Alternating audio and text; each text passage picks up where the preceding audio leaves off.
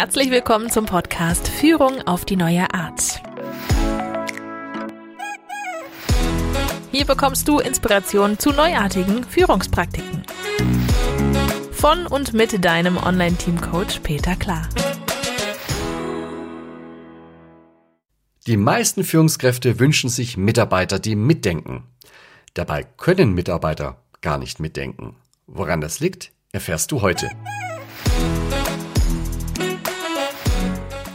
Hallo, schon wieder ist es Montag und ich bringe dir eine Idee, wie du mit Selbstorganisation dein Team zum Erfolg führen kannst.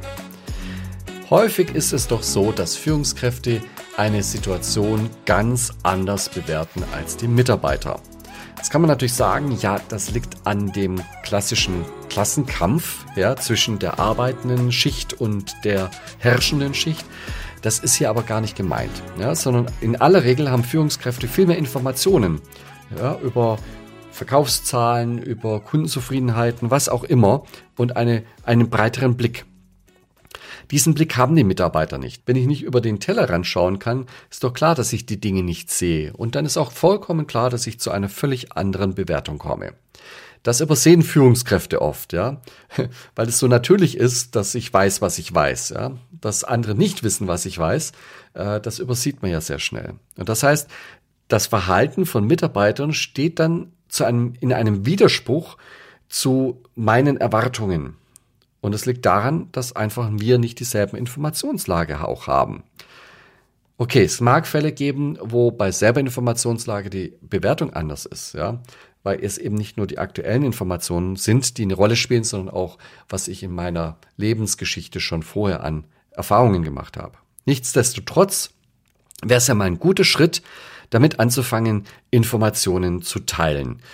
Und wenn es für die Firmenkultur passt, dann kann man sich ja überlegen, ob man nicht wirklich alle Informationen für jeden zugänglich machen kann. Natürlich funktioniert das in kleinen Unternehmen viel besser als in großen, ja, allein schon aufgrund der Datenmenge wäre ich vielleicht überfordert, wenn ich in einem großen Konzern wirklich alle Informationen bekommen würde. Ich wüsste ja gar nicht, wo ich nachschauen muss. Bei kleinen, Informat äh, bei kleinen Unternehmen ist das natürlich viel übersichtlicher. Und es ist natürlich nützlich, wenn das Team schon auch als Team agiert. Das heißt, sie übernehmen gemeinsam Verantwortung für Dinge. Wenn da nicht jeder nur nach seinem Thema schaut und seine Dinge verfolgt, sondern wenn die auch sowas wie ein Teamziel kennen und auch gemeinsam verfolgen. Also diese kollektive Verantwortung äh, ist sicherlich auch eine gute Voraussetzung, um mit der Transparenz nachher umgehen zu können. Ja, in der Praktik geht es auch gar nicht darum, dass alle Mitarbeiter immer alle Informationen bekommen müssen. Ja, es reicht eigentlich, wenn Mitarbeiter genug Informationen bekommen. Nämlich so viele Informationen, um die Zusammenhänge zwischen ihrem Handeln und den Auswirkungen auf die Unternehmenskennzahlen zu erkennen. Vollkommen klar, das Unternehmen kann nur bestehen und funktionieren und erfolgreich sein, wenn die Unternehmenskennzahlen passen. Also typischerweise sowas wie die Finanzkennzahlen, aber auch sowas wie Kundenzufriedenheit und so weiter, Qualitätskennzahlen, alles Mögliche. Wenn die Führungskräfte sich zurücknehmen, ist eigentlich vollkommen logisch, dass Mitarbeiter stärker diese Verantwortung dort auch übernehmen müssen. Das geht natürlich nur mit den entsprechenden Zahlenwerke, mit den entsprechenden Transparenzen, die sie dafür brauchen.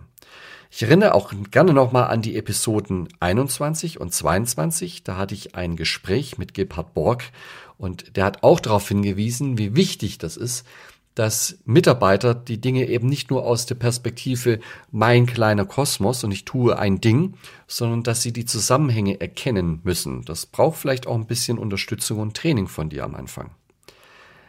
Das bedeutet im Ende, im Endeffekt geht die Milchglasscheibe zwischen den Mitarbeitern und den Kunden und den Märkten weg. Ja, die Teams werden sich dann automatisch auch mit den Kennzahlen mehr, stärker an den Märkten ausrichten und sie entdecken selbst die Wirkzusammenhänge. Ich tue etwas und das hat auch eine Wirkung am Markt oder eben auch nicht oder eine negative Wirkung. Das zu erfahren und selbst die Schlüsse zu ziehen, ist Teil der Aufgabe und der Arbeit von Mitarbeitern. So, um was für Kennzahlen spreche ich hier denn eigentlich? Es geht hier durchaus um finanzielle Kennzahlen, sowas wie Umsatz oder Return on Sales oder Return on Invest, Deckungsbeiträge und so weiter und so fort. Kostenstrukturen, alles Mögliche. Es können aber auch andere relevante Kennzahlen sein, wie zum Beispiel eine Wiederkaufsrate oder ein Umsatz pro Kunde oder sowas wie Qualitätsindizes, ja. So auch Ausschuss, dem, der produziert wird in einer Produktion oder die Erreichung strategischer Ziele, neue Märkte und so weiter, was man da alles haben kann. Ja, und die Frage ist, welche Kennzahlen haben denn Relevanz für das Team? Es macht nämlich gar keinen Sinn, wirklich alle Kennzahlen tatsächlich den Mitarbeitern zur Verfügung stellen. Wenn es nicht so viele sind, kann man das tun. Aber wenn es sehr viele sind, dann macht es Sinn, auch wieder so ein bisschen zu fokussieren. Wichtig ist, dass die Zahlen auch wirklich regelmäßig zur Verfügung stehen, damit ich solche Wirkmechanismen auch ablesen kann. Ich tue etwas und eine Zahl verändert sich. Wenn ich die Zahl bloß einmal im Jahr bekomme oder nur auf Anfrage bekomme, dann werde ich das nie verstehen oder nie sehen. Und auch wichtig ist die regelmäßige Auseinandersetzung mit den Kennzahlen. Die notwendigen Kennzahlen man muss sie anschauen und man muss sich überlegen, was bedeutet das jetzt? Und man leitet daraus natürlich auch Aktionen ab. Und damit ist auch wichtig, nicht so, nicht nur inhaltlich die Zahlen zu überprüfen, sondern auch regelmäßig zu überprüfen, ob denn überhaupt ausreichend Informationen und Auswertungen vorliegen. Also nicht nur, was sagen die Zahlen, sondern sind es auch die richtigen Zahlen oder brauchen wir andere Zahlen? Also es ist gar nicht notwendig, das ERP-System, ein SAP oder was auch immer im Einsatz ist bei dir, für alle Mitarbeiter freizuschalten. Wahrscheinlich reicht es vollkommen aus, wenn alle Mitarbeiter Zugriff auf einen passenden Online-Bericht haben. Und solche Berichte kann man sich wunderbar von irgendwelchen Analytics-Menschen oder Data Scientists bauen lassen. Ähm, wichtig ist, dass eben die Informationen möglichst tagesaktuell zur Verfügung stehen, also automatisiert auch abgerufen werden können. Das hilft nichts, wenn man dann irgendwie erst noch viele Dinge in Excel eingeben muss. Das passiert dann meistens im Tagesgeschäft einfach nicht mehr. Also wenn du das einführen willst, plane mehrere Zyklen und reserviere dir auch die Ressourcen beim Data Scientist oder beim, äh, bei den Analytics Menschen, dass du die Berichte nicht nur am Anfang einmal gebaut bekommst und dann äh, kriegst du drei Jahre nichts mehr, sondern dass du diese Leute über einen gewissen Zeitraum zur Verfügung hast, so dass sie die Berichte auch immer wieder anpassen können.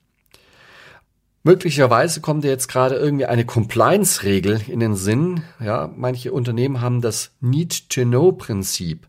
Das heißt, Mitarbeiter dürfen nur das an Informationen bekommen, was sie wirklich brauchen. Also ich glaube, diese, dieses Need-to-Know-Prinzip ist keine echte Hürde, weil das Team ja dann auch die Kennzahlen auswertet und auch Aktionen daraus ableitet. Das heißt, sie brauchen das ja. Also der Need ist ja da.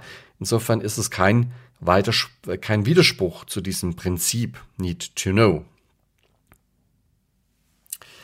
Die viel größere Hürde scheint mir tatsächlich zu sein, dass mit der Öffnung der Bücher die Führungskraft den Informationsvorsprung verliert. Zumindest für die Kennzahlen, die das Team jetzt übernimmt. Und damit geht auch die Deutungshoheit an den Mitarbeiter über.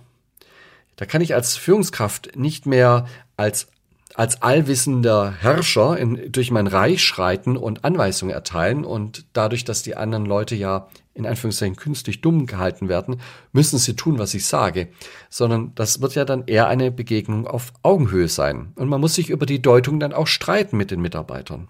Ganz bewusst. Ja, zunächst ist es sehr einseitig. Die Informationsbefugnis geht an die Mitarbeiter über. Sie bekommen mehr Informationen.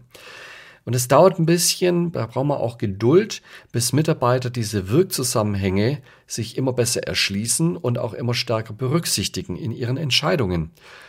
Welche Vorteile hat jetzt das Öffnen der Bücher? Ich sehe da drei Vorteile.